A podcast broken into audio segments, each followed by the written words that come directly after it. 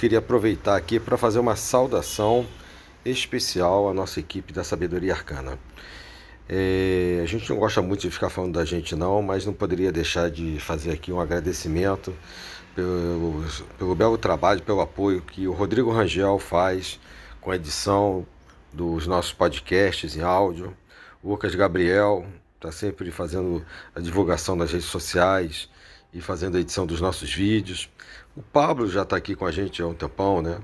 E este que vos fala, o Adílio, desde o início do projeto. E, claro, o Fernando Gralha, né? O Fernando Gralha está sempre é, ajudando a gente com os sites, as postagens, enfim. Uma saudação arcana, ou muitas saudações arcanas essa equipe maravilhosa da sabedoria arcana. Aí a gente aproveita também para deixar aqui um recado para um projeto aí de um outro estado, não muito distante daqui, que está sempre copiando nossos assuntos e é, convidando os nossos convidados para participar do projeto. Continue assim. Ficamos felizes que o projeto é, tenha, esteja nos escutando, né, esteja prestando atenção no que a gente faz, o que mostra que temos um bom trabalho, né, porque atingimos até aqueles que não aparecem ou que talvez até não gostem do nosso trabalho. Mas é isso. Continue convidando os nossos convidados, continue copiando muitas das nossas pautas. O importante é levar, é, levar informação de maneira fidedigna. Eu diria, esse projeto é um projeto complicado, nessa parte do fidedigna eu já tenho alguma dúvida, mas isso cabe aos ouvintes fazer o filtro. Olá a todos, saudações fraternais, saudações arcanas, iniciando mais um episódio do nosso podcast Sabedoria Arcana, hoje com nossos queridos companheiros do projeto, nossos irmãos de ideal, Adílio Jorge Marques e Renato Dantas Júnior, iremos abordar dois personagens que, se não são tão conhecidos quanto deviam, isso não tem a ver com o que eles deixaram de realizar, mas sim porque no Brasil temos ainda o mau costume de não valorizarmos o que é feito em terra brasileira. Uh, de modo que nós aqui na Sabedoria Arcana vamos um pouco na contramão disso, assim como vamos na contramão de muita coisa que está acontecendo hoje. Lembrando que, mais uma vez, que tudo que nós dissemos aqui, tudo que nós viemos a dizer, elas representam a livre expressão do jornal da Sabedoria Arcana ela, por princípio, não toma partido de nenhuma fraternidade, sociedade esotérica ou mesmo confissão religiosa. Dito esse longo introito, sem mais delongas, só um, alguns lembretes. Não deixem de nos acompanhar em nossas redes sociais. Instagram Sabedoria Arcana, é arroba Sabedoria Arcana. Facebook Sabedoria Arcana. Nós temos um canal no YouTube, Sabedoria Arcana. E o nosso site, www.sabedoriaarcana.com.br. Passando então a palavra ao, ao nosso companheiro Adílio para suas considerações iniciais e depois ao, ao nosso companheiro Renato para que possamos é, iniciar mais um episódio desse podcast. Olá a todos, Renato, o Renato Dantas, é um prazer enorme mais uma estarmos aqui com ele, Pablo, está sempre aqui com a gente também. O Renato, que contribuiu bastante já com dois outros podcasts que trouxeram muita, muitas informações né, sobre a biose, sobre a música. E hoje nós vamos aqui, é, agradecendo, como eu disse, a presença dele, falar de dois personagens muito importantes para a questão mística esotérica do Brasil e que atravessa várias outras ordens, que são o Dário Veloso e o Francisco Valdomiro Ores. É, talvez em algumas regiões do Brasil, um ou outro nome seja mais conhecido, porém ambos foram muito importantes. A gente vai tentar aqui, não somos especialistas né, na biografia de nenhum dos dois, mas certamente os caminhos que eles tomaram nos são caros em algum momento, né? seja pelo martinismo, pela eubiose, pela teosofia, pela maçonaria e etc. É, o próprio estudo do neopitagorismo. Então, vou passar a palavra aqui ao nosso querido irmão Renato Dantas, é, que pode se apresentar e trazer para a gente já algumas considerações, já que a gente vai começar pelo Dário Veloso, né? Temos dois personagens, mas a gente resolveu ali dividir para em algum momento essas histórias vão se embaraçar um pouquinho, mas vamos começar depois pelo Dário Veloso. É contigo, Renato. Bom, olá a todos, muito obrigado, obrigado pelo convite, é uma satisfação é, poder dividir, né, alguns, algumas pesquisas, né, embora ainda um tanto elementares, como o Adílio disse, não somos especialistas na, na história desses dois personagens, porém eles são, assim, injustiçados de certa forma na história do esoterismo e do, do, do ocultismo brasileiro. Mas foram grandes semeadores, né? Muito do que está aí passou pela mão desses dois, né? Eu diria são quatro, né? Hoje nós selecionamos dois, que é o Dario Veloso e o Francisco Valdomiro Lorenz. É, eu acrescentaria a essa lista, né, que são mais ou menos contemporâneos, que é o Antônio Olímpio Rodrigues e José Henrique de Souza. Eu fiz um, uma pequena, um pequeno apanhado de datas aqui.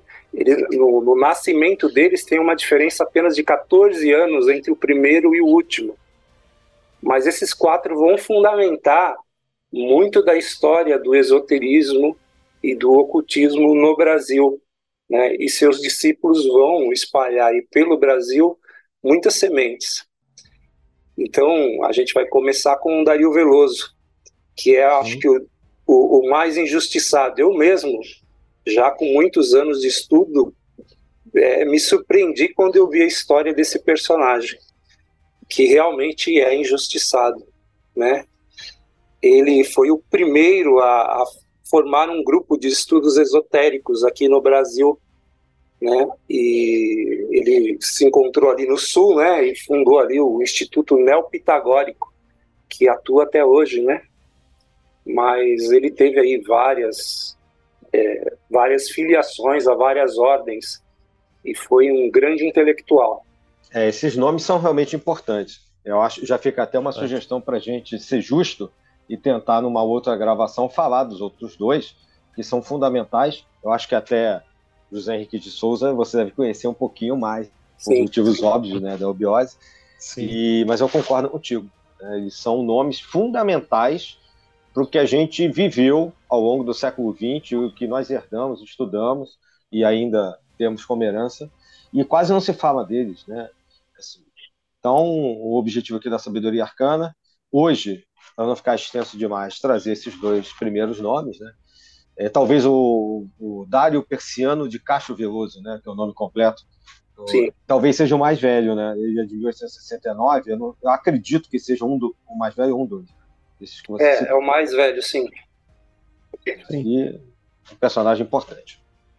Bom, nesse sentido, Renato, ah, uma pergunta que, que você é, já até inicia a resposta, mas aí para o nosso público, né, para a gente é, ter isso mais detalhado, é, o que você poderia dizer a respeito de dados biográficos, o contexto em que o Dário é, vem a atuar no Brasil? O que você teria a dizer para nós? E, e, basicamente, né, e acho que isso está tá relacionado, sem dúvida, uh, essa trajetória iniciática que ele, que ele vai percorrendo ao longo do tempo.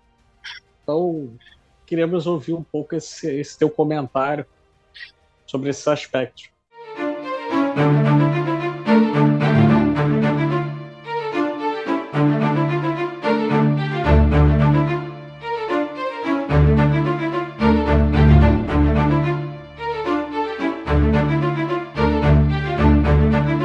Então, meus queridos, ele começa a vida dentro do, da iniciação dele na maçonaria, né? E ali nos meios maçônicos, ele interessado pelo da, ele acaba descobrindo, né, é, que existiam outras linhas afora a maçônica e se interessa por aprender e estudá-las, né? Ele forma um grupo, né? É, ele vai dar esse nome a várias, vários grupos que ele vem a formar depois, que se chama Luz Invisível. Ele convidou alguns irmãos é, da maçonaria para formar um centro de estudos esotéricos chamado Luz Invisível em 1900. E ele chamava, é, convidava, né, membros da maçonaria para fazerem parte desse grupo. Mais tarde, ele veio a saber que existia na América Latina é, um delegado do, da Rosa Cruz e do martinismo, que é H. Jejuá, que estava na Argentina, se não me falha a memória, era delegado para a América do Sul. Né? E ele tenta entrar em contato com esse delegado dele... martinista que você fala, né? Isso é. Da e... Ordem do Papos, da OM, né?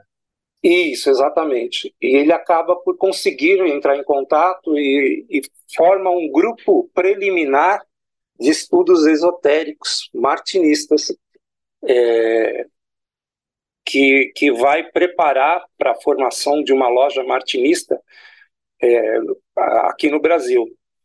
Isso é, um pouco depois de 1900, né, foi posterior a esse grupo de estudos esotéricos, ele vai dar o nome dessa loja martinista o mesmo nome, também chamada Luz Invisível.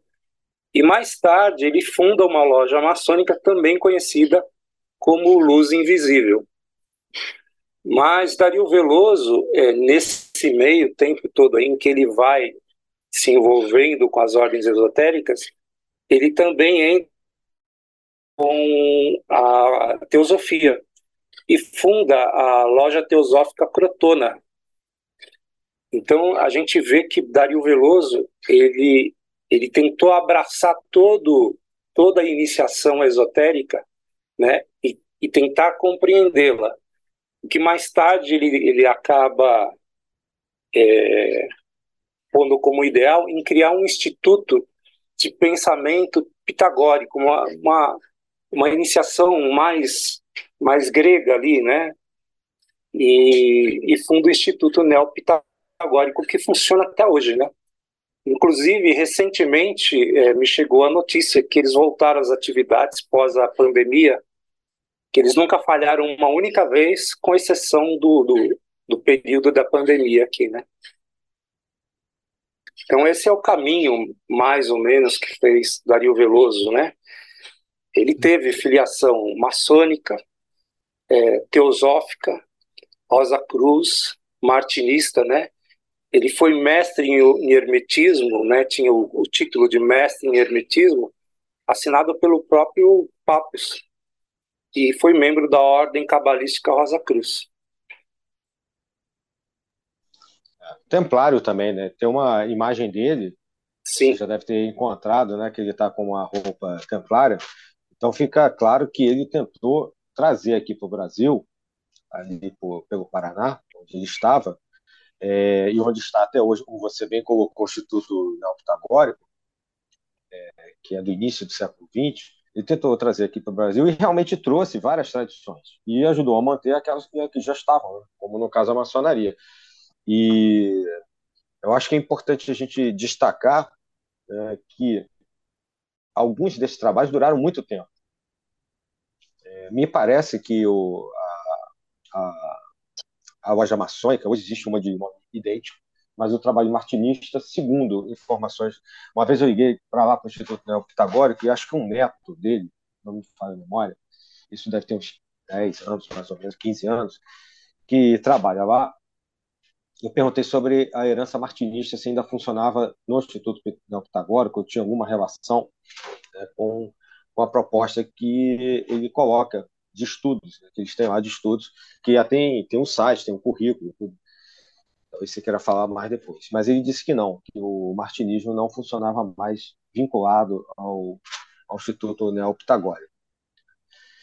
Ah, agora, uma coisa que eu achei interessante, como ele tinha uma herança, uma certa relação familiar com tipografia né, e com trabalhos jornalísticos, ele mantém várias, depois você provavelmente vai falar também, várias revistas, né, uma delas continua até hoje, revistas que tratam desses assuntos como forma de divulgar o trabalho ocultista que, ou os trabalhos ocultistas com os quais ele estava ligado. Então, ele começou com a revista Esfinge, se não me engano, foi a primeira, não tenho certeza. Não sei se você tem essa relação aí contigo. É, depois a Ramo de Acácia, que veio a seguir. É, a esfinge foi, foi de 1899 a 1906. É, a ramo de acácia de 1908 a 1912. E como ele continuava acreditando, a caça ligada às questões da maçonaria, ele continuou acreditando que era importante ter esses órgãos de divulgação. Ele seguiu com a Mirto e a Cássia, que é uma, um outro periódico de 1916 e 1920, a Luz de Crotona, de 21 a 27, e a Lâmpada, que é essa é até hoje o Instituto Neopitagórico mantém né, como periódico deles. Né. Teve uma primeira época, desde 1931, depois ela foi parada um pouquinho e depois ela seguiu.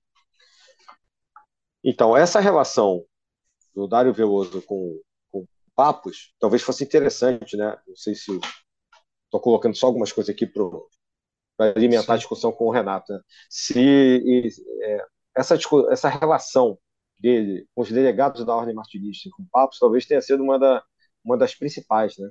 E também lembrar a relação dele com esses outros nomes, né, que a gente, você bem colocou no início, que a gente está não só hoje falando do Valdomiro, mas aí futuramente tentar falar deles também. Perfeito. Então, é o, o, o que é interessante, né, que alguns dos, dos certificados de, de Dario Veloso são assinados pelo próprio Papos, né? É, e o interessante, o que, o que mais me chama a atenção nesse, nessa história do Dario Veloso é a, o foco dele, né? A gente sabe muito bem que estudar todos esses esses assuntos demanda tempo, tempo. Algum, algumas ordens que ele frequentava, as instruções são apenas nas reuniões, né? Então era necessário que ele frequentasse, que ele estudasse. Era necessário muita leitura numa época que não era muito fácil se conseguir é, material. É, ainda hoje não é, não é muito fácil estudar todos esses assuntos, né, se essa pessoa pelo menos não, não dominar mais de um idioma. É, pelo que eu fiquei sabendo, uma das maneiras né, que ele inclusive encontrou para estudar foi assinando a, a, revista do martinismo, né? E ele acabou... É, a iniciação? A, exatamente.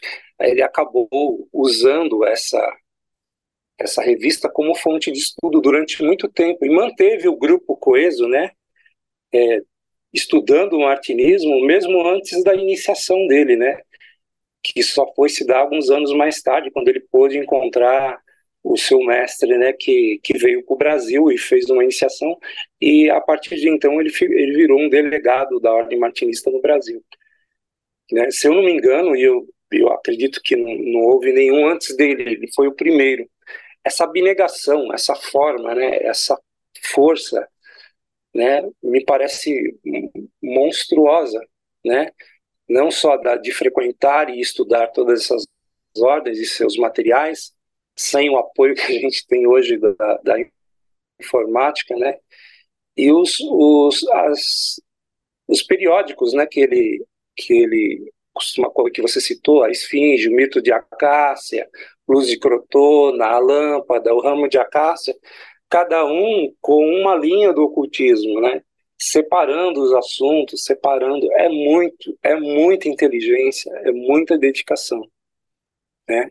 Sem dúvida. Isso me chama muita atenção, muito mesmo. Tem um trabalho dele né, que a gente achou, está ligado ao Instituto Neopitagórico, né, que é, se não me memória, de 1909, né, é, a fundação dele, eu, eu entendo o Instituto Neopitagórico quase como se fosse um círculo externo de preparação para que a pessoa pudesse ter um nível de entendimento para poder assimilar determinadas coisas. Eu sempre tive essa impressão, não sei se eu estou errado, né? vocês podem discordar. Mas o Instituto Neopitagórico tem uma série chamada Polônia de Tiana. Essa série, no número 8, o número 8 é dedicado à ordem martinista e o texto, que não é longo, né? a gente estudou isso, né? é, chamado Ordem Martinista. Esse texto escrito por ele mesmo, né, é, e que foi publicado pelo Instituto Neopitagórico em 74. Lá no fim, ele faz uma história né, da ordem martinista, martinezista, interessante, né, porque é um texto escrito em 1925, 7 de novembro de 1925, e como você disse, o acesso a informações não é igual hoje. Né? Você vai no Google, clica alguma coisa, qualquer um faz do celular. E ele coloca aqui, ele fala da OKRC, do movimento Rosa Cruz, da importância do movimento Rosa Cruz, tudo que você já falou. É, e ele coloca, abrindo aspas, vamos dizer assim, encontro em 1900, após 25 anos, ou seja, isso escrevendo no 1925, em Curitiba, o Centro Esotérico Luz Invisível, autorizado e filiado ao Grupo Independente de Papas. Do livro de Atas, constata-se reunia-se o Centro Esotérico num dos salões do Clube Curitibano, gentilmente cedido. A carta constitutiva, tem aqui o número da carta e tudo, é, tinha datada de 10 de julho de 1900 e funcionou alguns anos. Então ele coloca aqui que os seus membros tinham vários nomes, inclusive provavelmente algum parente dele, Domingos Duarte Veloso, né, Veloso com dois L's, e outros esoteristas que infelizmente não são muito mencionados aqui no, no Brasil, né, todos brasileiros, Azevedo Macedo, Sebastião Paraná, etc. Alguns eu sei que são nomes de rua, inclusive no estado do Paraná.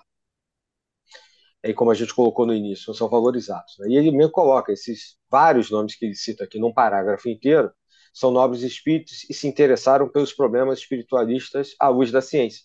Né? Isso nos albores do século XX. Então dá a impressão aqui né, que, e depois, só para terminar, a carta número 141, conferida pelo Supremo Conselho, nomeava delegado especial para representar a Ordem Martista do Brasil, elegendo então para a sede em Curitiba, que é o que você falou. Né? E em junho de 1904, contava o Paraná um delegado geral dessa ordem iniciática, com um diploma assinado pelo Dr. Papos.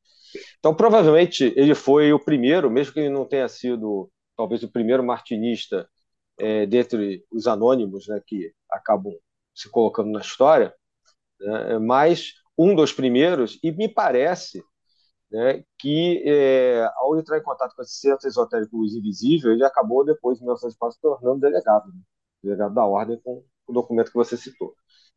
Esse documento, eu não me lembro como a gente conseguiu isso. Se você lembrar, quiser falar para os ouvintes, eu não lembro. Esse PDF muito interessante, que é do Instituto Pitagórico, e que resume, na visão do Dário Veloso, o que é o martinismo a tradição martinista, e resume uma coisa importante dentro da estrutura do Papos. São três graus, são aqueles três graus elementares, né? você conhece bem, o Papo também. Né? E ele, ele, Papos, deixa muito claro, isso até hoje, que o primeiro e o segundo graus não são iniciáticos, são preparatórios. Né? Assim, a gente chama, eles chamam de preparatórios mesmo. Né? Para não. Usava-se um outro nome, que a gente hoje evita de usar porque acabou sendo subtraído por, uma, por tradições da mão esquerda, então a gente acaba colocando preparatório mesmo. Então, é, iniciação é o terceiro grau com SI.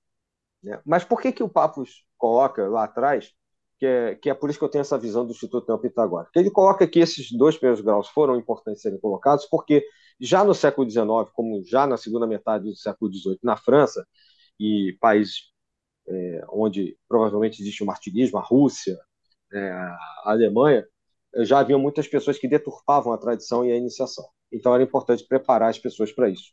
Eu acredito que, de uma certa maneira, isso tem influenciado é, o Dário Veloso e os outros na criação do Instituto Neopitagórico. É, sim, me, me parece que sim. E um comentário, uh, é só um comentário, ele é bem rápido, tá, a esse respeito me parece que essa estrutura né, que nós conhecemos e que consiste dois graus preparatórios e mais um terceiro, sem entrar muito no, no, no que seria aspecto mais simbólico dentro do pitagorismo, né?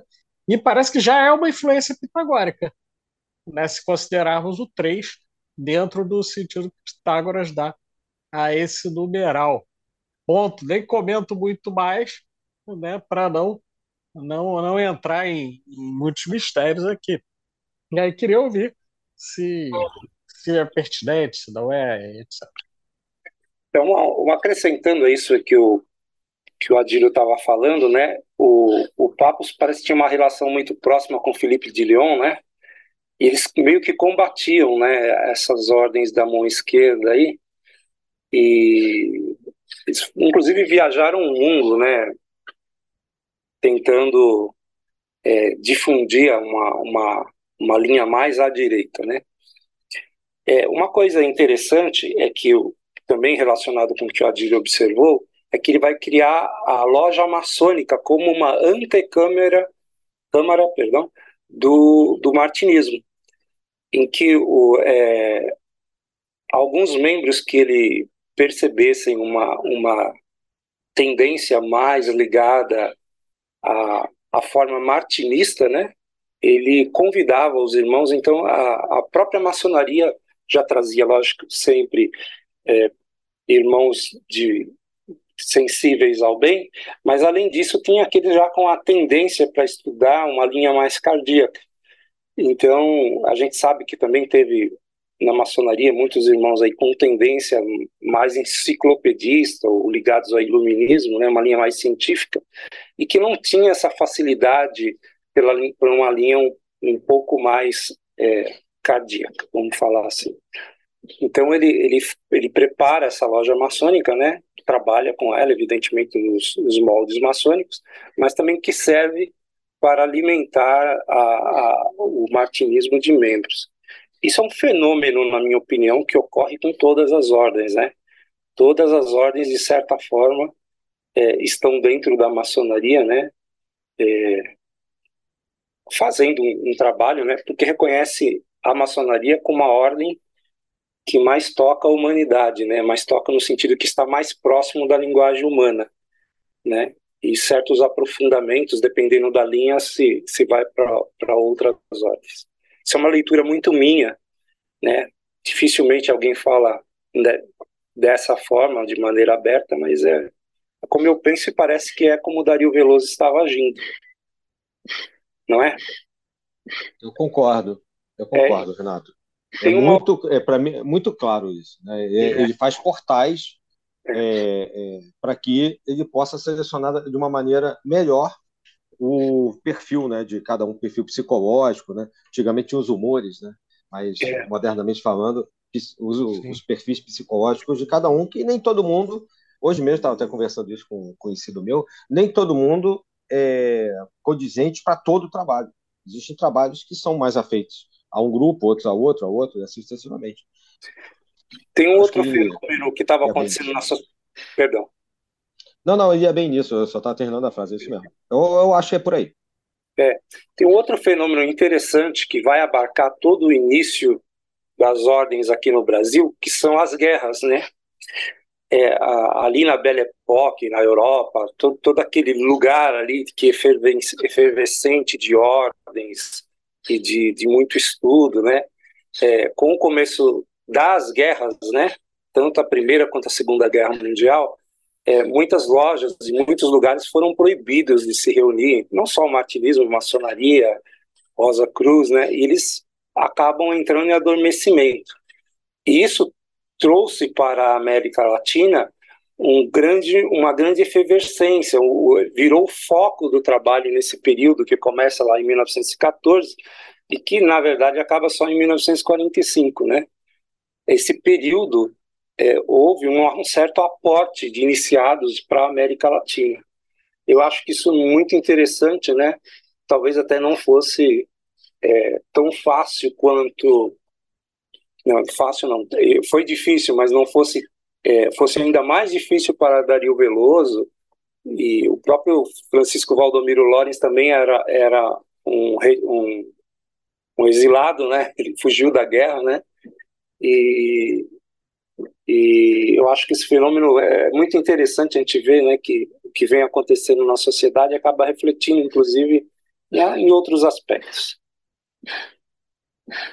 É, isso é importante. A Primeira Guerra Mundial marca é, praticamente um, quase uma dissolução do Supremo Conselho que ele cita naquele documento, de 1925, do, uhum. da Ordem Martinista, que me parece ser um dos principais trabalhos que ele valorizava né, internamente dar muito valor a esse trabalho martinista, né? além da maçonaria como um dos portais, como você já bem colocou.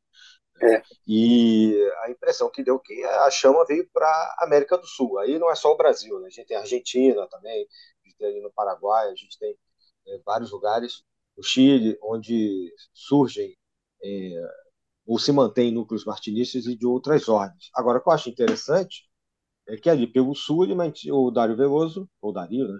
Mantinha contato com vários desses grupos, principalmente aí pela Argentina próximos, que facilitava pela localização no Paraná, né? E, e não à toa outros grupos que você já citou, que a gente pode retomar depois, acabam também se expandindo a partir do, do sul do Brasil. O martinismo mesmo, mesmo da ordem martinista de Papos, até os anos 70, início dos anos 80, até 78, certamente, e até 1981, um pouco mais de imprecisão, é, é, se mantém funcionando ali no sul do Brasil desde essa época. Né? E, e, mesmo na França, com a Primeira e Segunda Guerra Mundial, se interrompe esse trabalho. E aqui não. Exatamente. Tem uma coisa interessante, né? apenas para ilustrar, a gente não está falando sobre esse personagem, mas José Henrique de Souza vai chamar isso de é, Missão Y, que sai da Península Ibérica e se divide entre a América do Norte e a América do Sul, com a missão com Blavatsky na, na, no, no, polo, no polo da América do Norte né, e outros iniciados aqui na América do Sul. É uma, é uma visão bem interessante nesse sentido. É verdade. Eu não conhecia essa expressão, não lembrava dela. É, ele, chama, ele chama de missão Y. Ele fala que era um, era um plano divino, né? Em que a, a iniciação pula da, da Península Ibérica, né? Que até chama a Lisboa de Boa Lis, né? No sentido que a Lis é o símbolo Sim. da iniciação, né? Isso, exato. Né, e que com as ordens, as ordens, inclusive de navegação que tinham lá, né, então era tudo um plano já pra, havia um, um, um, plano entre os iniciados de fa fazerem isso, né? Mas isso é uma outra história. Uhum. É, mas é interessante. Pode, como eu falei, é. acho que são dois personagens que a gente tem que retomar, né? E agora, é, a gente podia tentar lembrar aqui, já que a gente está tocando nisso, quais são os personagens com os quais o Dário Veloso teve contato, né? Isso. Ali na, na, nessa época, né? A gente sabe também não citamos aqui, mas pegando o gancho do número 3 que o Pablo colocou, é, se menciona a, associação do Dário Veloso com a Associação Química da França, né, o Olivier uhum. Castelot, né, que era o grande secretário na época. O que já mostra um outro tipo de estudo, né, que é a questão alquímica, dentro desses vários trabalhos que ele manteve funcionando aqui no Brasil, a partir de Curitiba. E que ele foi retroalimentando, espalhando a partir de Curitiba, ele ia mantendo em outros lugares do sul do Brasil e sudeste esse trabalho funcionando. Mas, se vocês lembrarem, com quais outros personagens? Óbvio, a gente vai chegar no, no Valdomiro Orens, né? Mas, é, é, se vocês lembrarem, acho que o Renato já falou alguns, a gente podia elencar aqui, outros grupos e personagens importantes com os quais o Dário Veloso manteve contato. É, eu eu, eu, eu é, acabei encontrando que ele teve um, uma, uma grande proximidade com vários, várias personalidades ali da, da região sul. Eu não, não fiz uma relação dos nomes, porque são vários, né? A maioria deles foram iniciados na maçonaria, ou, ou foram iniciados no martinismo. Haviam, é, na verdade, alguns que eram martinistas e maçons, e um, um grupo que era só maçom e outro só martinista. Mas o que mais me chama a atenção foi o, o Jejuá e o próprio Papi, né? ou papos, depende, tá? É, que é uma coisa muito interessante, né? Os, os próprios certificados deles estavam assinados pelo próprio Papos. É, é, realmente bastante interessante, porque uh, nós vemos aí, uh, conforme foi mencionado, não exatamente uma transposição, mas uma comunicação muito forte entre o que já acontecia em matéria de ocultismo na Europa e o que está acontecendo na América do Sul. Né? Lembrando que esse período entre guerras, diria assim, né? fim da Primeira Guerra né? e antes do, de vir uma Segunda Guerra Mundial, nós tivemos no Brasil uma, uma imigração também relativamente grande de europeus para cá. Né? E, de certo modo, parte do, desses conhecimentos, dessa cultura, vem sendo transmitido. É só nós lembrarmos, por exemplo, de um detalhe, que é um detalhe é, talvez não só arquitetônico, mas urbanístico, que ajuda a gente a pensar o quanto algumas capitais brasileiras, como o Rio de Janeiro, por exemplo, tentou se espelhar na França uh, no, no, século XX, no começo do século XX. Uh, e eu estou dizendo isso por quê? Porque essa espécie de exemplarismo ela vem para cá, mas esses personagens, de alguma maneira, eles ressignificam o que estava acontecendo lá e dão uma, uma nova cara, uma nova roupagem, tá, uh, talvez mais, mais adaptada ao projeto, conforme foi mencionado, né, a chamada Missão Y, talvez mais, mais adaptada ao que viria a se desenvolver. E aí fica uma pergunta, antes da gente passar para o Francisco Aldomiro Lawrence, né, dentro disso, que é a seguinte: o que você poderiam destacar como sendo a grande contribuição, que há de mais inovador que está sendo trazido por esse importante personagem que a gente está falando agora, que é, que é o Dario, né? Eu, eu acho que sobra aí o, a, a, obra visível de grande porte aí é o próprio Instituto Neopitagórico, né? Que é, hoje em dia, não sei se ela, se ela eu, eu não pertenço ao Instituto, eu não sei se ela, se ela pega ali muito na, na, na linha da Nova Acrópole, né? Que só veio para o Brasil muito tempo depois, né? Mas ele, ele pegar essa linha, fundar esse instituto, né? O Templo das Musas, né? manter reuniões abertas mensais aos domingos, né? Isso que dura mais de 100 anos, né? Como o próprio Adílio falou, né? Que pode aí estar tá servindo, inclusive, como portal para outras ordens de cunho mais esotérico. Mas em si só e por si só esse trabalho é maravilhoso. É, eu, quando era criancinha, um tio meu me deu uma coleção de livros, né? E mais tarde eu vim saber que a maioria dos autores eram martinistas é, Robert Amador, né? E ele tinha lá estudos sobre parapsicologia, né? E não sei se em outras horas, mas algumas que eu pertenci não, não, não estudam muito parapsicologia, né? O Instituto Neopitagórico mantém, inclusive, essa, se não, se não me falha a memória, mantém ainda esse estudo sobre parapsicologia, e muito semelhante ao que eu vi ali no livro, né?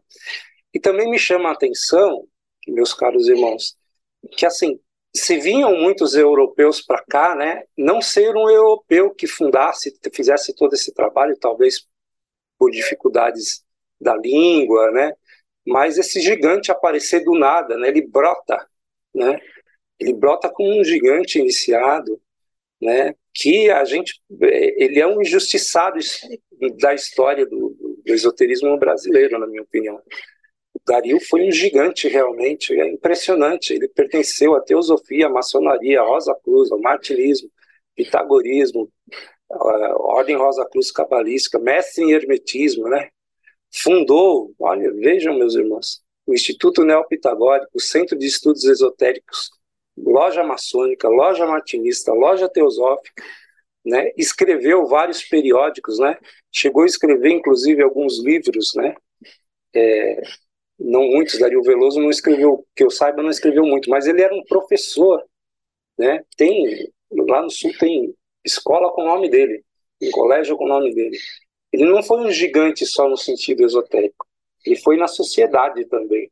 Era um grande cidadão, era um grande. Era grande não só no aspecto oculto, mas no aspecto mais social, né? é impressionante. Eu, eu fico olhando assim, eu me sinto nada perto desses caras aí. É, eu concordo. O Instituto Neopitagórico, aproveitando é, essa coisa toda importante que você falou, é o curso, né, que é um curso por correspondência, fica como informação aos ouvintes, né, que são sete módulos, vamos chamar assim, é, iniciação dos estudos filosóficos, história das religiões, parapsicologia, como você disse, o terceiro módulo, Teosofia, Ocultismo, Hierologia e Iniciação ao Estudo do Pitagorismo, que fica lá pelo fim. É, então, por isso que tem o histórico do, dos cursos também no site deles. Né? Como você mesmo colocou, recomeçou recentemente suas atividades.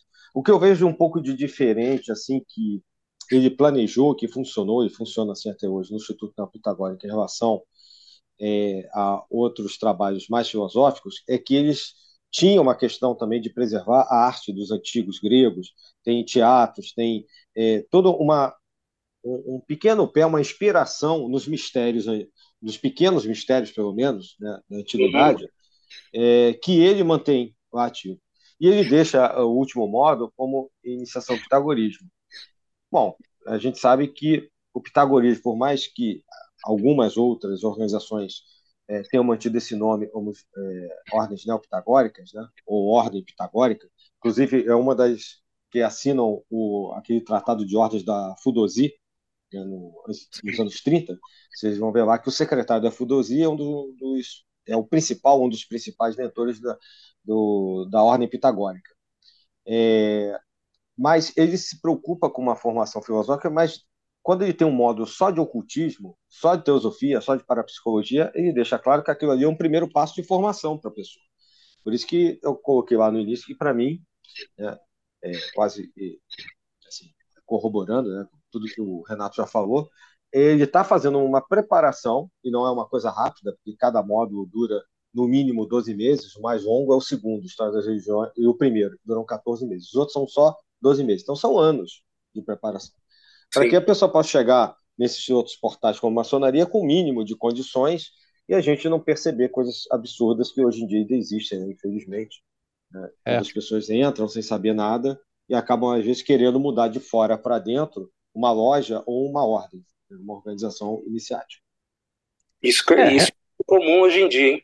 É triste. Não, é? Exato. Exatamente. Por isso que eu estou colocando. Eu acho que é uma preocupação que o Papos deixou claro nos escritos dele, que ele manteve de uma maneira muito inteligente, com uma obra monstruosa, como o Renato colocou, e que deve ser exaltada, e por isso nós estamos trazendo hoje aqui, dando uma pequeníssima contribuição, mas trazendo a história do Dário Veloso para ser discutida e conhecida aqui pela Sim. sabedoria arcana.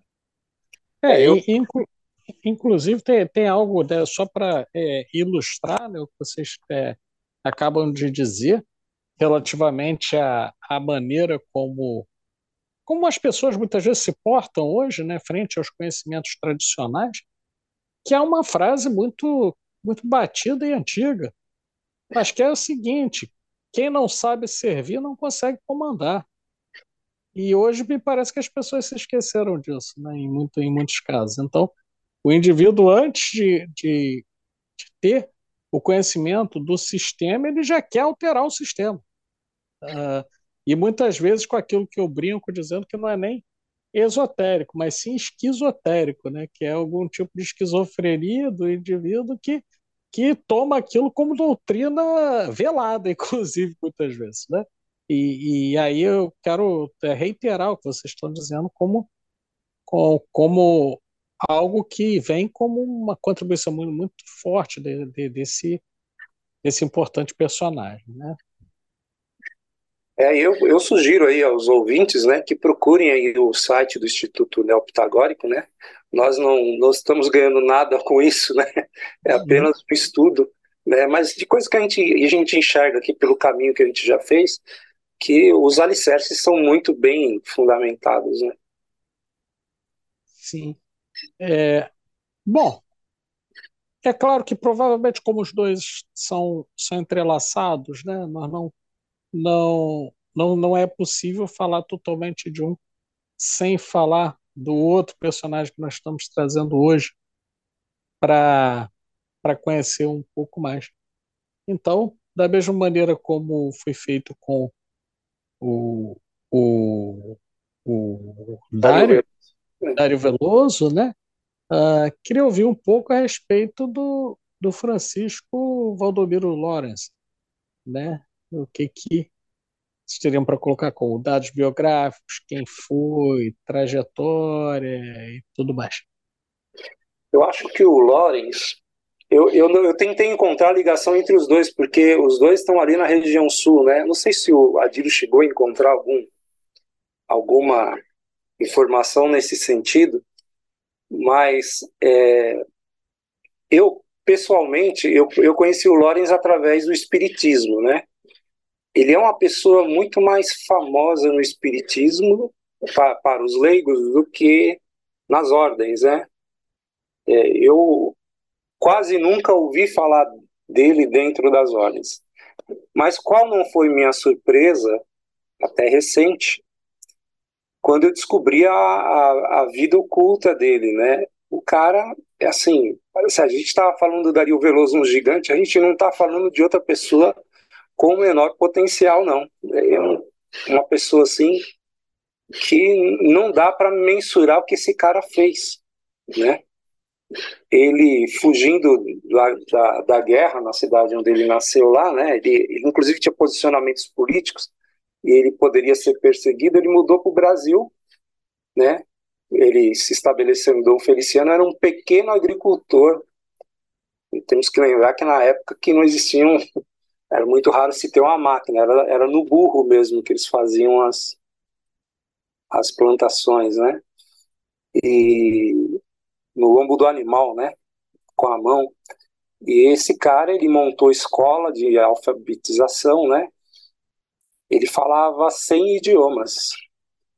Isso com comprovações, né? É assim, uma coisa impressionante o que esse cara fez.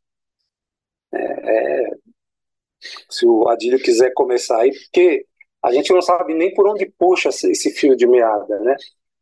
ele, ele foi um, um, dos esperantistas de primeira ordem, né, de, de primeira hora. E ele publicou livro de Esperanto que, que chama Esperanto Sem Mestre, que é usado até hoje por, pelos esperantistas. Né? Eu, simpatizante do, do, do Esperanto, eu tinha aqui livros dele, estava estudando tal, então a gente, ah, Francisco Valdomiro Lorenz tal, é, sobre cabala, sobre vários. Ele tem 73 obras, se não falo memória, gente, numa época que era uma máquina de escrever, né? Alfabetizando as crianças meio período e plantando a outra parte do dia. Onde esse cara achou espaço para aprender sem línguas é uma coisa impressionante. Inclusive falando tupi-guarani, para vocês fazerem uma ideia.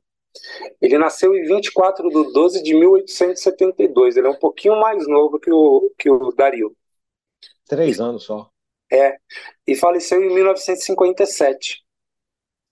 Ele foi membro da Rosa Cruz, é, foi membro da Ordem Rosa Cruz Cabalística, martinista, é, ele foi, eu, eu, descobri isso recentemente. Ele escreveu algumas das instruções do Círculo Esotérico da Comunhão do Pensamento. Aquela, aqueles livretos de instrução que eles tinham, ele, ele, ele confeccionou as, algumas instruções, não sei se todas, mas... Tanto que a foto dele está lá dentro, tá lá dentro, dos homenageados. Exatamente. Eu não sei se ele, se ele frequentava, eu acho que ele era delegado, não, acho não, perdão. Ele é, era delegado do círculo esotérico para a região dele ali no sul, né? Ele foi só, eu também não sabia disso, eu sou membro da Eubiose há muitos anos. Ele foi é, declarado sócio honorário de Dharana, Sociedade é, Mental Espiritualista, era o nome que a Eubiose tinha na época. E tem vários artigos deles nas revistas Dharanas, que é o órgão oficial da Eubiose eu, eu acabei encontrando vários, várias, vários materiais dele publicados na revista Darana. Então vejam aí, né? Rosa Cruz, Rosa Cruz Cabalística, Martinista, Círculo Esotérico, é, Sociedade Brasileira de Eubiose, é, entre outras possíveis ordens, né? Porque a gente nem sempre fica sabendo. Eu encontrei um artigo dele escrito em 1925 na revista Darana.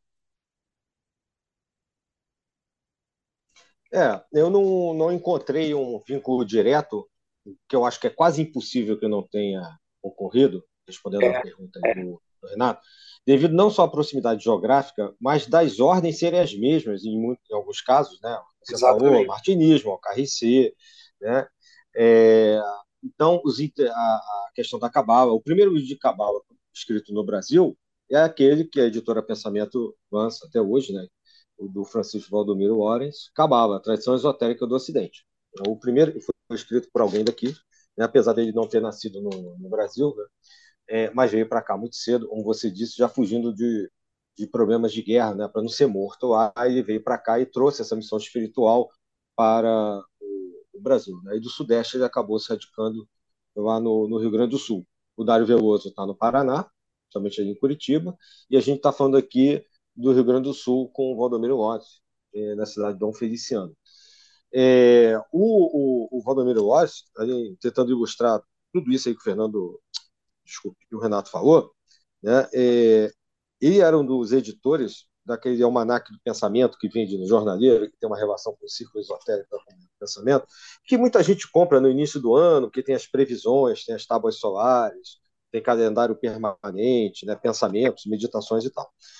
E quando ele morre em 57, 20 anos depois do Veloso, todo o material que ele era um astrólogo, além de, de ser né, um, apesar de pouco, pouquíssimo estudo, falar mais de 100 línguas e, e ser um filólogo impressionante, né, ele deixou é, previsões para vários anos após a morte dele e continuaram sendo usadas nas edições posteriores do Almanac do, do, do Pensamento, né, já prontas. Né? Então, ele era de uma produção maquinal, como falou o Renato, que ninguém sabe exatamente como ele estudava, e em relação às línguas, existem depoimentos, porque ao contrário do Dário Veloso, a gente encontra mais material do Valdomiro Lores, inclusive documentários, né, pequenos documentários, que a gente convida o pessoal a procurar na internet, no YouTube e tal. Mas existem é, é, pessoas, é, netos, se não me engano, bisnetos e da família dele, e do Valdomiro Lores, e outras pessoas que conviveram com ele e que nos documentários, apesar da idade, lembram de que ele começava de um dia para o outro a falar e a escrever numa determinada língua, inclusive línguas é, é, como o latim, o hebraico, que não tinham absolutamente nada a ver com a origem cultural dele ou com a localidade onde ele estava. A questão do livro do Esperanto, como o Renato falou, até hoje a Federação Espírita Brasileira mantém esse livro vendendo. Até hoje é um dos livros usados para o aprendizado do Esperanto aqui no Brasil pela FEB. Tá? Então, realmente, ele teve uma importância muito grande. Eu recomendo um livro que é pouco conhecido, mas eu falei que para a autora, que foi uma das pessoas com as quais a gente conversou bastante, eu até adquiri o livro dela, a Luciana Novinsky, e a gente já deixa aqui pela Sabedoria Arcana um grande abraço para ela, em meu nome, em nome de todos que aqui estão, é, também enaltecendo a memória do Francisco Valdomiro Ores, porque ela é lá de Dom Feliciano e é uma das grandes é, personalidades, a Luciana Novinsky, que tenta manter a imagem, a memória de todos esses trabalhos e toda a importância que o Valdomiro Lores teve para a região ali de Dom Feliciano e arredores no Rio Grande do Sul. Não só como educador, mas é, mantenedor de escolas, é, é, da cultura local, da, da questão de, do ensino de várias línguas, como a gente falou aqui, né, falava mais de 100 línguas, e, e para a importância também do espiritismo na localidade. Né? Sem contar as várias obras que ele deixou, como o Renato já falou. Então, a Luciana Novinsky tem um livro chamado Francisco Valdomiro Lawrence, Um Homem Além do Seu Tempo. É de uma produção, não tem uma editora, é produção própria, mas muito bem feito o livro, e que conta, né, é Novinsky, N-O-V-I-N-S-K-I, tá? Novinsky com V. Vocês vão achar na internet, tá? É, tem ISBN, tudo direitinho, fiz catalográfico, que conta bastante bem essa história, muito dos casos de espiritualidade, a, as questões que ele coloca da, da, de reencarnações né, do, dele mesmo, do, do Lawrence, é, casos de cura, é, curas de obsessão. Então, ele teve uma proximidade muito grande, praticamente junta todo aquele movimento mediúnico kardecista, como o Renato estava colocando aqui, com o estudo do misticismo e do ocultismo, que talvez, aí eu, eu recoloco a pergunta aqui para vocês, né? eu não sei se alguém fez isso no Brasil né, ou fora do Brasil. A gente sabe que o Leon Denis, por exemplo, era maçom e um grande espiritista, né? um grande é, nome do espiritismo lá na França. É, mas, na proporção com que o Valdomiro Ores fez aqui no Brasil, ele tem livros sobre horóscopo, é, sobre astrologia, e inclusive um muito interessante, em que ele junta astrologia com cabala, que é a sorte revelada pelo horóscopo cabalístico. É, ele tem ensinos esotéricos, que a editora Pensamento também publicava, não sei se ainda publica, Raios de Luz Espiritual, como eu falei, de Cabala, e, e, tem o filho de Zanoni, né, que é quase uma continuação, é um romance ocultista, continuando a história de Zanoni, do famoso né, romance Zanoni, né, romance Rosa Cruz. Eu não sei se há outro personagem que tenha escrito tanto e feito tanta união entre todos esses aspectos paranormais, mediúnicos, e botando isso na prática e produzindo materiais com isso, como ele fez, inclusive aprendendo línguas de um dia para o outro, né, começava a falar fluentemente e, e conversava com pessoas, com professores, inclusive, é, de colégios em Porto Alegre. É, ele participou né, de entrevistas é, com professores que sabiam latim, hebraico, grego. Então, o grego, inclusive, era ensinado antigamente, latim no início do século XX, e ele conversava fluentemente com acadêmicos. Eu não sei se há outro personagem, retomando a minha pergunta novamente, que tenha juntado tanto esse lado ocultista, vamos dizer assim, místico, com a espiritualidade, a parte prática da espiritualidade, quanto o Valdomiro Ortiz. Pelo menos no Brasil, eu acho que não. Não sei se mundialmente alguém fez isso. Tá? Eu acho que nem, na minha opinião, pelo que eu, é, a gente foi estudar sobre o Dário Veloso e o Valdomiro Ortiz para a gente conversar aqui, né? além do que a gente já tinha né, visto nas, nas organizações que fazemos parte, né? já tínhamos lido aqui e acolá, mas eu acho que nem o Levi, nem ele fazer. É, não acho, e papos, ninguém tenha feito tá, um, essa união é, como o Lawrence fez a partir do Rio Grande do Sul, é, depois que ele veio aqui para o Brasil, é, e que deu em tantas obras diferenciadas, tá, como a gente tem até hoje. Muitas, hum, acho que não são mais editadas pela editora Pensamento, mas podem ser encontradas até livrarias virtuais, em sebos, etc. Então, deixa eu transfiro essa questão aí para vocês. Não sei se vocês lembram de alguém com essa importância. Bom, é, se tem, pode, pode fazer, no máximo, igualar, né? Superar, eu duvido muito. É, uma coisa curiosa do Lorenz é que é, eu tá nas minhas pesquisas aqui, quando a gente decidiu falar sobre eles, até mesmo porque a gente precisava mais subsídios, principalmente o Lorenz, né, que a bem da verdade, tirando o círculo esotérico da comunhão do pensamento, eu não vi falar deles em outra ordem que eu tenha pertencido e eu pertenço a várias. Então, é, eu também não. É, de certa forma, o único que, a única ordem que faz justiça a ele, até porque ele era um colaborador e delegado, é o círculo esotérico. Né? Mas o Lawrence ele, ele, ele tem uma obra é, sobre sânscrito, e o grande doutor aqui no Ocidente, considerado o grande difundidor do, do sânscrito, que é o Swami Prabhupada, que diz que é um gênio linguístico no sânscrito, né? Isso quando vocês procurarem aí saber da, da, da vida de Swami Prabhupada, vocês vão ver que ele, afora a questão Hari Krishna, ele teve uma contribuição para o sânscrito no Ocidente muito grande. E curioso que quando esse sânscrito chega aqui no Brasil, pela, acho que mais tarde, até pela, pela atuação do próprio Swami, é, encontra uma obra de vulto que poderia é, rivalizar com a obra do, do Swami, que era exatamente o do Francisco Valdomiro Lorenz no sentido de que ele já vinha preparando né, todo o trabalho do sânscrito. Vejam bem, são línguas extremamente diferentes, complexas, né? O sânscrito, o hebraico, o tupi-guarani, o, o, o, próprio esperanto, né? E a, a cabeça que guardou isso, né? É, é muito interessante. Outro aspecto. Ele falava maia. É, Vamos fazer língua maia, árabe, entendeu? aramaico também é outra língua morta é, ele tinha dons espirituais, né? Ele, ele além disso, eu, eu sou homeopata, né? E ele era um homeopata e teve uma, eu, eu, não me lembro a doença, mas teve uma, uma pandemia ali na região dele, né? E que o pessoal estava em pânico naquela época. Ele, ele preparou homeopatia e deu para todo mundo da cidade e ninguém morreu. Olha a capacidade. Foi de 1918, naquela época. É, acho que é mais ou menos isso. É. A gripe e que a região dele, pelo menos os que ele cuidou, não morreram. Não morreram.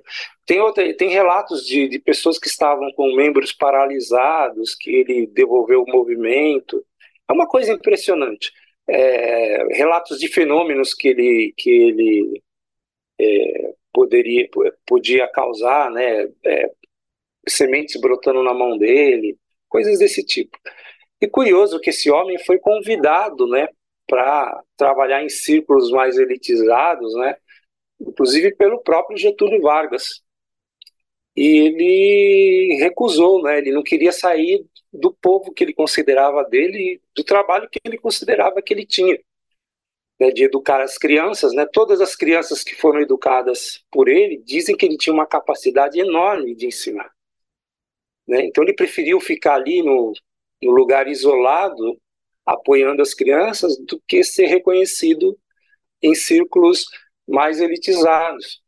Existe até é, algumas, vocês vão encontrar textos em que ele foi chamado por um encontro de, de, de professores, né? E como uma você, entrevista, né? Uma entrevista, né?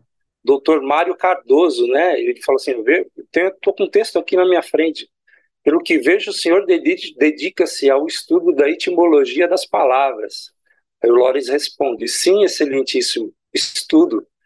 E o curioso é que quando ele entrou nesse, nesse salão, os trajes dele eram tão simples que riram dele. Ele estava com um chapéuzinho de palha, uma, um sapato preto, uma, aquelas roupas brancas antigas, né? Aí o doutor Maurício pergunta: além do latim, grego e árabe, que são raízes de nosso idioma, é, aprecia ou estuda também outras línguas? E o Lorenz responde: sim, excelentíssimo. De modo especial, as línguas mortas. É o que o doutor Cardoso responde. O senhor diz mortas, por que não prefere as vivas? Ele responde: porque, salvo o erro de minha parte, as vivas nada mais são que herdeiras das, mor das mortas. Vejam que ele não era um homem orgulhoso. Ele argumentava com, com bastante calma, né? E aí ele mais tarde é chamado, né? E depois percebe, né? Ele, ele trava ali um, um diálogo em francês com, com esse doutor Maurício, né? E, e todos ali ficam maravilhados, né? E ele é convidado para para sair ali do meio mais mais popular da esfera rural ali, e ele recusa. É muito interessante isso. Isso com 45 anos de idade. Aí ele fala que ele falava tupi, que ele falava francês, inglês, hebraico e todas essas línguas aí. Eram 100. E seus dialetos, inclusive. Então, ele era um homem de capacidades psíquicas muito profundas. É, devido, a, inclusive, a, a, a, essa fenomenologia, talvez ele tenha ficado mais famoso no meio espírita do que no meio iniciático. E o que causou, assim, uma certa injustiça, na, na minha opinião, né? É, sem dúvida. Mas, assim, o trabalho, o legado que ele deixa, né, não só na cidade dele, tanto que na cidade dele existem várias homenagens. Mais uma vez, a gente convida quem quiser se aprofundar. Existem documentários curtos, não são longos, é, inclusive de mostrando essas homenagens à casa onde ele morou, né, o monumento onde estão os restos mortais dele, a questão da, da escola, né, do, todo o centro espírita lá, é, a questão da, da, da, divulgação das línguas, e ele tem uma importância muito grande, apesar de toda essa simplicidade. Né? Então, acho que isso aqui choca, talvez até em detrimento a uma parte dos místicos e nomes ocultistas gente, com os quais a gente está acostumado a lidar, que normalmente são pessoas ligadas realmente a, a um círculo de estudos ou até mesmo a uma determinada elite, é, do, principalmente na França, a gente fala muito de tradições que vieram da França ou, que, ou até mesmo daqui, e é, dessa vez a gente tem um personagem totalmente sui generis, é, que assim, eu acho fantástico a forma como ele junta né, toda essa parte de materialização e a parte prática do, do da espiritualidade com a parte intelectual e a produção de vários livros. Tem dezenas e dezenas de, de obras, né? desde a época que ele estava. Oi, desculpe. 73 obras. Então, 73, 73 obras. Fora, 73 obras. Fora de várias. É, fora artigos. Fora os artigos, exatamente. Né? E vários trabalhos são Esperanto, né? divulgação do Esperanto. Alguns foram publicados depois e ele produziu dicionários, vocabulários dos mais diversos, das mais diversas línguas. Nem adianta ficar aqui, são dezenas e dezenas. Né? E, e, ele ajudou também, até a Luciana Novinsky coloca isso bastante, é, quando um grupo de poloneses foi para aquela região lá do sul do Brasil, ele ajudou produzindo um dicionário né, Exatamente. É, português, polonês, para ajudá-los a se adaptar à nova realidade aqui é, ao novo país, né? a nova língua, que é muito diferente o polonês do português. Então, ele fez várias traduções, também foi um grande tradutor em várias línguas, vários trabalhos, inclusive, como você falou, do inglês, mas é, a questão do Bhagavad Gita, parece é. que, se não me falha a memória, ele foi o primeiro a traduzir, a fazer a, tra a tradução desse importantíssimo livro, né? É, foi isso que eu estava citando aí, do, do, da, que quando chegou a obra do Prabhupada aqui no Brasil, já encontrou o caminho preparado pelo Lorenz. Sim, entendi. É porque como ele deixou também dicionários, eu não sabia se você está falando dos dicionários ou dos vocabulários, como também eram chamados antigamente, é. né? Ele, traduziu, você falando ele, desse... ele traduziu o Bhagavad Gita para o português. Sim, e foi o primeiro né, aqui é, a fazer isso, né, nas é. nossas terras. Lembrando que ele nasceu na República Tcheca, né, na antiga Boêmia, onde, ali, praticamente centro da Europa, né, e veio para cá, mas ele dominava completamente o português, se adaptou muito aqui. Me lembra muito esses personagens daquela época, a gente falou Dário Veloso, hoje a gente está focando nesses dois, né, agora principalmente Sim. o Valdomiro Loras, que veio de fora, veio da Europa, aquela questão do Brasil ser realmente um celeiro de espiritualidade, né? É, como naquele livro que a gente tem, que é posterior a, a essas datas, né? a morte do, do Dário Veloso, já o estabelecimento do Lawrence aqui, que é o livro do Chico Xavier, né? É, Brasil, Pátria ah, do Evangelho, né? E sim. eu acho Coração que, do Mundo, Pátria do Evangelho. É, isso, eu estava tentando lembrar a outra parte, Coração do Mundo, Pátria do Evangelho, que ocorreu aqui. Porque é mais ou menos dessa época, os trabalhos começam é, o Chico Xavier aí pelos anos 30, é, e, e dão um, um, impulso muito grande, e o Valdomiro Lóis já tinha deixado essa contribuição toda aqui.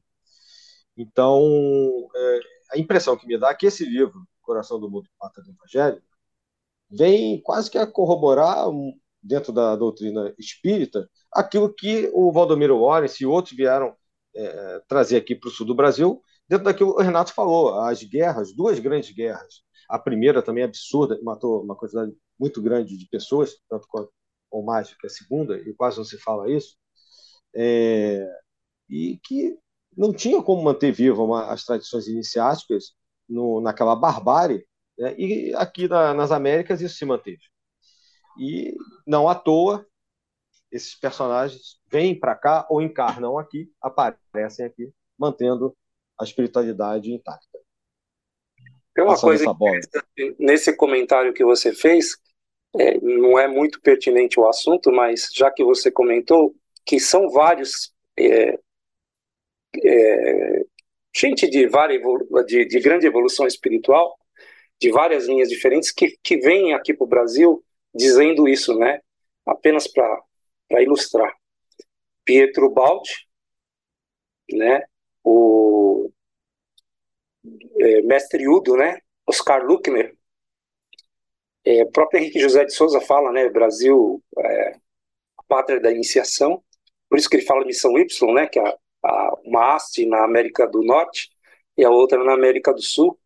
O próprio Chico Xavier, e a gente vê, né, personagens como Valdomiro Lores e tantos outros aí. Outro que fala também, o Dr. Norberto Kepp, né, da trilogia analítica, também fala muito isso.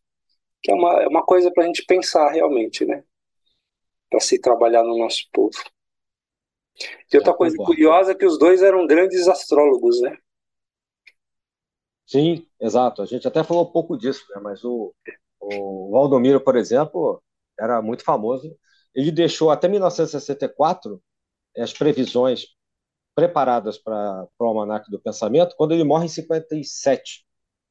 Então, Sim. assim, ele era muito profícuo isso uma coisa curiosa, né? Que a obra dele no próprio Almanac do Pensamento, nós falamos assim, de, de, de hora trabalho dedicada é maior que as 73 obras dele.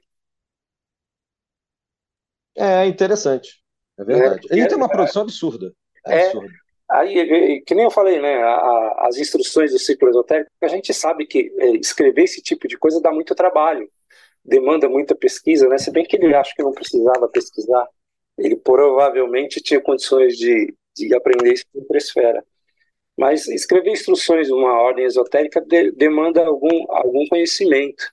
Né? Fora o que ele escreveu no Almanac do Pensamento, muito tempo ele foi o editor. né? E isso dá muito trabalho.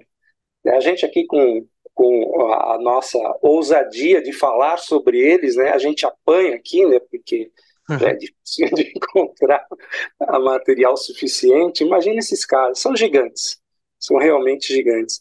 E o, o, trabalho que, que eles vão fazer, né? O Dario Veloso, o próprio Lorenz, que acaba desembocando no círculo esotérico, né? Que uh, aumenta a quantidade de viciados ali dentro do ciclo esotérico e que mais tarde são os membros do ciclo esotérico que vão dar suporte, e da maçonaria, né, que vão dar suporte para a fundação da eubiose. Coisa curiosa. Os Sim. primeiros, os eubiotas de primeira hora eram membros do ciclo esotérico. Sim. É, isso é realmente bastante interessante. É. O, Você falou da eubiose, mas a revista Darana menciona o Lawrence também em alguns de seus números antigos. Menciona, menciona. Só para deixar registrado, já que você tocou, né? Tem instruções 19... de eubiose com comentários. É, a, a, primeira revista da eubiose, no ano de 1920, 1925, a revista número zero, é, cita ele. Tem um artigo dele. Lembrando que o Lawrence também foi maçom, né? É, há o registro disso de que ele também foi maçom. É. Maçons, Tem uma loja maçônica com o nome dele, né? É, eu, não, eu, pessoalmente eu não encontrei assim um registro né, é, definitivo de que ele fosse, mas assim com, com esse currículo aqui pertencendo e, e, e junto, eu, provavelmente ele foi martinista através de uma, de uma loja maçônica da própria Ordem Rosa Cruz aí, né, devia estar tudo aí por, por volta desse. É, a impressão que me deu é que, é. assim, eu acho que ele escondeu os registros, ele era muito simples, é muito humilde, é. mas ele teve contato pelo Rio Grande do Sul, ou com o pessoal de Curitiba, ou diretamente com a Argentina ali mesmo, porque ele não negava, e os livros dele evidenciam todo o cabedal martinista dele, né? isso aí, é, e ele não negava que era da OKRC, etc. A OKRC que a OM a ordem martinista, né, como a gente chama, a ordem martinista de Papos, mantinha como uma das suas ordens, todo mundo sabe da história, né, e que recolheu depois, só como guisa de curiosidade, recolheu e não quer mais retomar a OKRC. Então, todas as OKRCs que hoje existem é, trabalhando no mundo não são a mesma OKRC, né, por mais que se mantenha o nome, que sim. eles tiveram contato lá atrás. É, sim, é outra, é outra, é outra, outra coisa, né? Assim como é outra coisa Existem Rosa Cruzes e Rosa Cruzes, existem ordens martinistas e ordens martinistas, é, né? Exato. Tudo, teosofias e teosofias, tudo. Uhum. E por aí vai. É. Sim, sim.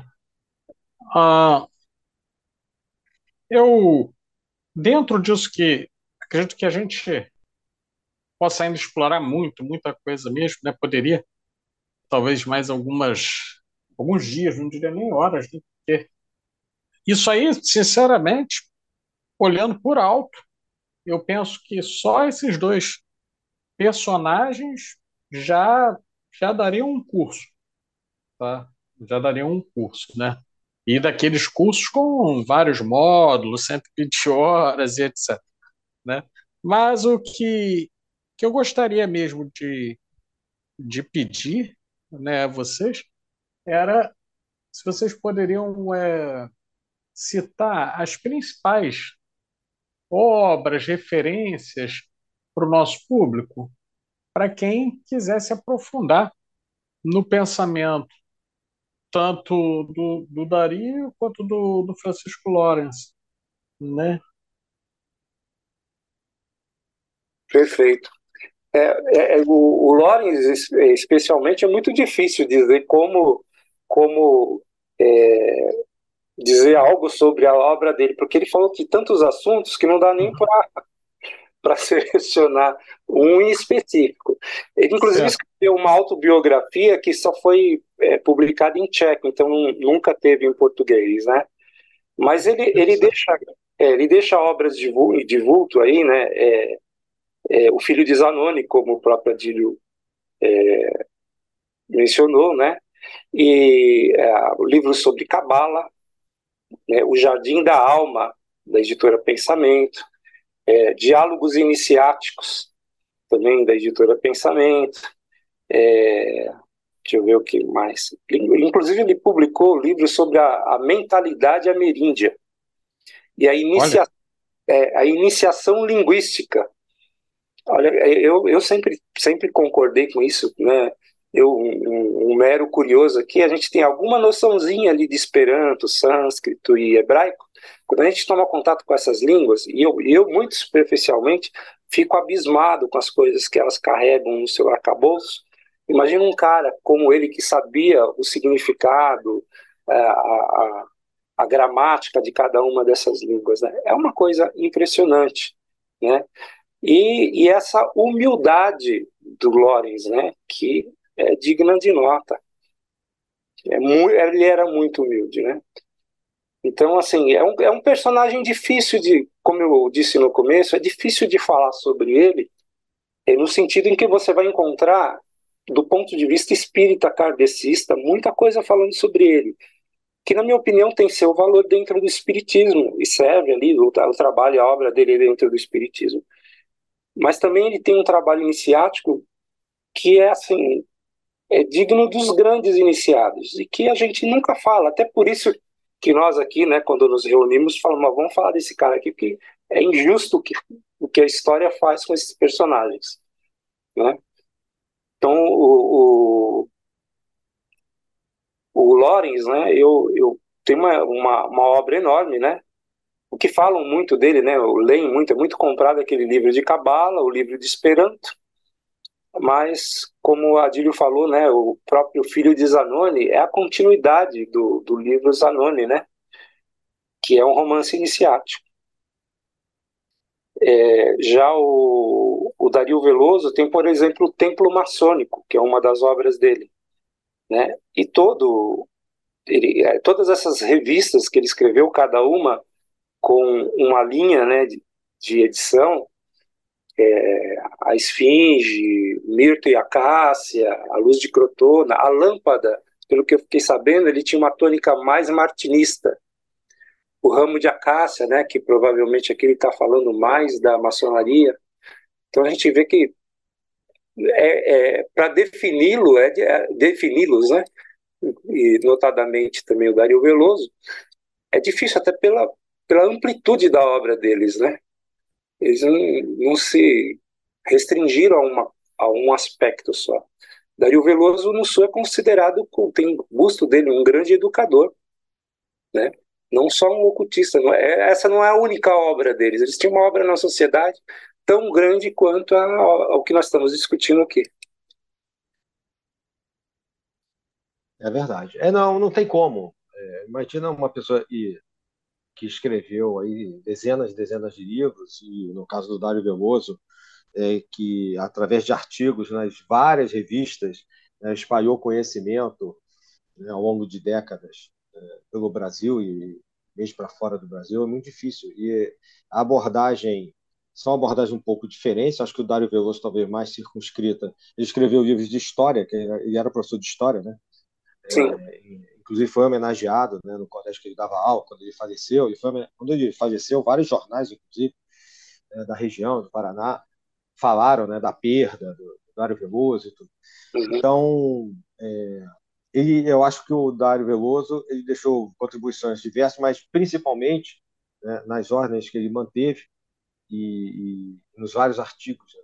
Já o Lawrence escrevia muitos livros mesmo, é impressionante é, a gente praticamente pode inferir do, da nossa conversa, que é o que a gente vê também né, das pessoas que o conheceram, que ele praticamente psicografava esses livros, porque a, a rapidez da produção, né, a, a, amplitude de conhecimentos, é, é, assim, é, assertiva, né, eram, eram documentos que, como a gente falou aqui, por exemplo, na Gava Gita, que, que é, iam de encontro às melhores traduções, né, como você já colocou aqui, Renato, a história, então, é, ele tem trabalhos, o Lawrence, ele tem trabalho sobre homeopatia, receituário de remédios caseiros. Ele traba, vai desde algo ligado à medicina até história, e, é, filologia, literatura, e por aí vai. Então, é, só os dicionários os vocabulários que ele deixou, o Valdomiro Lawrence, que escrevia mais livros, né, já é um trabalho em si monstruoso. E como você já colocou, né? O trabalho social que eles deixaram nas suas localidades e para o Brasil, em termos espirituais, iniciáticos, isso não tem medida. E aí, só como citação, só para valorizar, né, uma pessoa ajudou bastante aqui, eu só reitero aquele livro. É, a gente não não conseguiu assim um livro específico do Dário Veloso, talvez merecesse, acho que assim como o Lawrence também merece, mas pelo menos o da Luciana Novinsky, que pode ser Sim. encontrado né, diretamente no contato dela, é. né, como eu disse, não é editora, é Francisco Valdomiro Lawrence, um homem além do seu tempo. Então, é, entrando em contato com ela.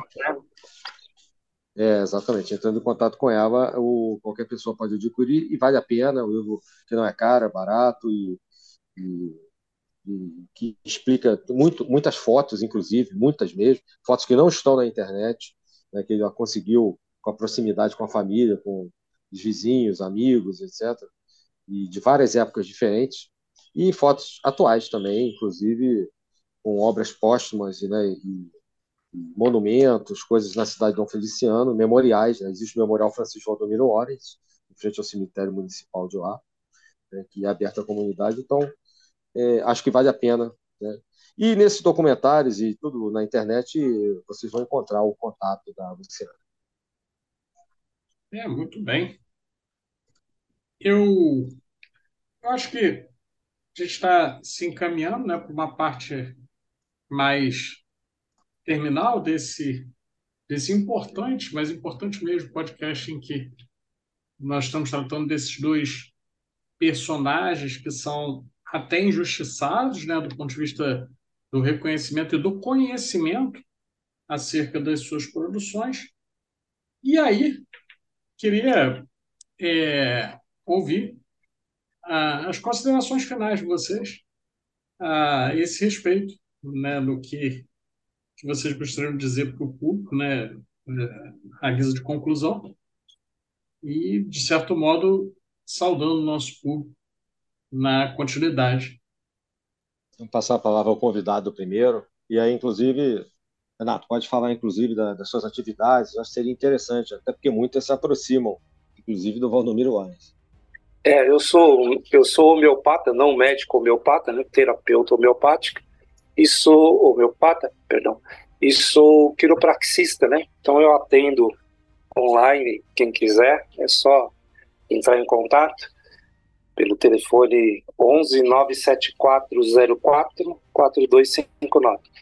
É, mas eu queria agradecer, né, e louvar, né, a sabedoria arcana exatamente por, por deixar a gente deixar deixar e fomentar esse trabalho, né, que faz justiça a alguns iniciados coisa rara hoje no, no, mundo de hoje, né? A gente não tem a pretensão aqui de esgotar o assunto se não introduzir, mesmo porque a gente não é especialista, né?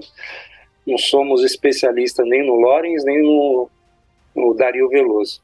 É apenas o desejo que nós tivemos de, de anunciar, assim como nós tivemos a surpresa quando nós entramos em contato com esses personagens, nós também queremos que é, dividir, né, essa informação, né, ainda que, que modesta, para que vocês possam aí se aprofundar, né, ou até nos ajudar aí com mais material, né. E agradeço aí a todos que colaboraram, né, com, com o nosso trabalho, né, e deixar aqui o meu fraternal abraço a todos os membros da Sabedoria Arcana, Obrigado, Adílio, obrigado, ao Pablo por, por essa paciência e por esse convite. Nós é que agradecemos, Renato. Deixar também aqui a, o agradecimento pela oportunidade de a gente tem pela sabedoria arcana de destacarmos né, alguns personagens ou algumas organizações ou movimentos, ideias, etc., que normalmente trazem um retorno muito bom. A gente sempre comenta isso e continuamos a receber retornos dos ouvintes é, de, por várias fontes né, do, do, dos programas, os programas que o Renato participou sempre foram muito elogiados também, esse aqui certamente será. E, e eu vou deixar aqui o contato também da Luciana Novinsky, que eu peguei aqui enquanto a gente estava gravando, é, que é uma pessoa que precisa e que faz um trabalho muito grande de manutenção da memória do Valdomiro Lawrence, esse ano. E, e também, por questões pessoais, né, precisa bastante de ajuda. E, e ela foi muito gentil com a gente, né, Adila? Ela colaborou foi, aí. Foi muito. Colaborou bastante, porque ela pôde indicar de documentários, né, documentos, mesmo por escrito. Né, como eu disse, documentários no YouTube ela fez. O contato para aqueles que queiram adquirir o livro né, do Francisco Valdomiro Lawrence, que é o único no Brasil, que eu saiba, ou até mesmo fora, que trata especificamente da vida desse grande personagem, é, prefixo 51, né, lá do Rio Grande do Sul, é, 9551-0555. Tá? Lembrando que não é de Porto Alegre, é do interior do Rio Grande do Sul, Dom Feliciano. Então, fica aqui o recado e o nosso agradecimento público, em meu nome, em nome do Renato Dantas, Pablo Bispo também, Sim. em nome da Sabedoria Arcana, todo o apoio que a Luciana Nobischi nos deu eh, ao longo desses últimos tempos para que a gente pudesse gravar hoje e falar do Francisco Valdomiro Lopes. No mais, deixar aqui meu agradecimento a todos que estão aqui no, discutindo, conversando hoje, aos nossos ouvintes, e deixar as saudações arcanas para todos. Sim. Saudações fraternais, saudações arcanas. Excelente oportunidade de aprender, de poder participar com vocês de mais esse podcast. E lembrando a todos que estão aqui conosco, não deixem de estar sintonizados em nossas redes. Arroba Sabedoria Arcana no, no Instagram, Sabedoria Arcana no Facebook, www.sabedoriaarcana.com.br, que é o nosso site. Saudações fraternais, saudações arcanas e até a próxima!